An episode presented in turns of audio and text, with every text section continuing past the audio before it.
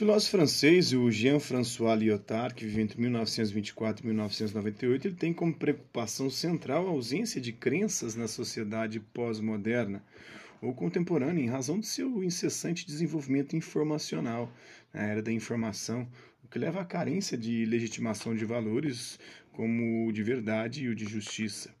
Polêmica, ele publicou em 1975 A Economia Libidinal, né, um livro que relaciona a economia política ao desejo sexual. Posteriormente, ele procurou tratar de temas ligados à análise da explosão do sistema informacional, assunto que explorou em seu livro A Condição Pós-Moderna de 1979. É, consumidores no interior da Galeria é, Pacífico em Buenos Aires, Argentina. Por seu caráter de tempo do consumismo e do hedonismo, né, gastar o que não tem para comprar o que não precisa para parecer que a gente nem gosta, do hedonismo, a busca desenfreada pelo prazer, e do individualismo, a preocupação exclusiva com o indivíduo e a falta de preocupação com o social, com é, o grupal, com a sociedade. Os shopping centers eles transformaram-se nos símbolos da era pós-moderna, pós-modernismo, né? E dessa condição pós-moderna, dessa é, sociedade da efemeridade, né? Da busca pelo prazer, muitas vezes o prazer sexual, uma economia voltada para a satisfação desse prazer, né? É, e a ausência de crença e a verdade não importa mais, né? A justiça também não importa. O que importa é satisfazer-me enquanto indivíduo, né? Trazer-me prazer, gastar, né? Ganhar dinheiro para poder gastar e comprar as coisas que é, o marketing me sugestiona. Já o filósofo norte-americano Richard Hort nasceu em 1931.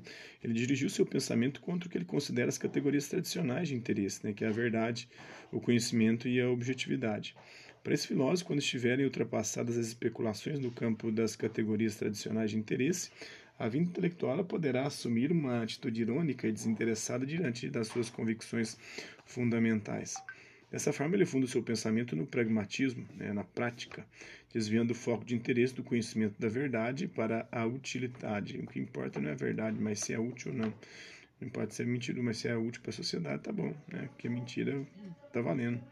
O que importa é na prática, porque muitas vezes a teoria na prática não funciona, né?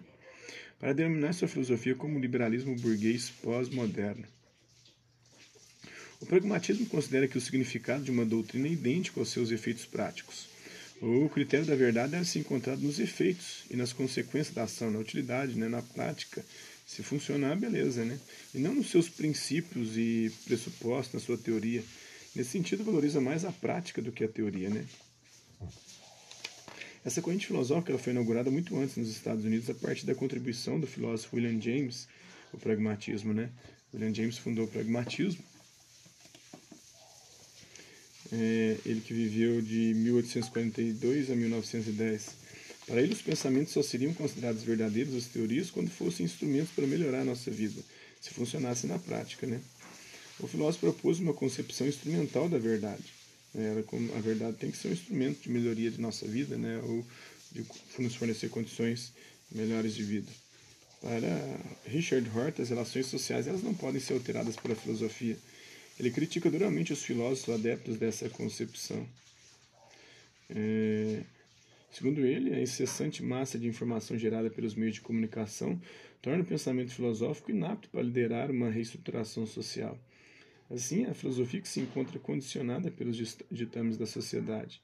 O Richard Hort defende que o papel da filosofia perante a sociedade deveria ser o de simples investigadora ou instigadora da comunicação entre os indivíduos, sem a pretensão de realizar qualquer iniciativa de determinar os pontos de discussão que rumos a humanidade deve tomar. O conformismo de Hort foi alvo de duras críticas por não levar em conta as crescentes disparidades existentes no contexto social das sociedades contemporâneas, as desigualdades, os problemas, né? Então é isso aí. Espero que vocês tenham gostado do vídeo. Então, quem né? continua um like, quem não continua um dislike. Hasta la vista, babies, e até a próxima.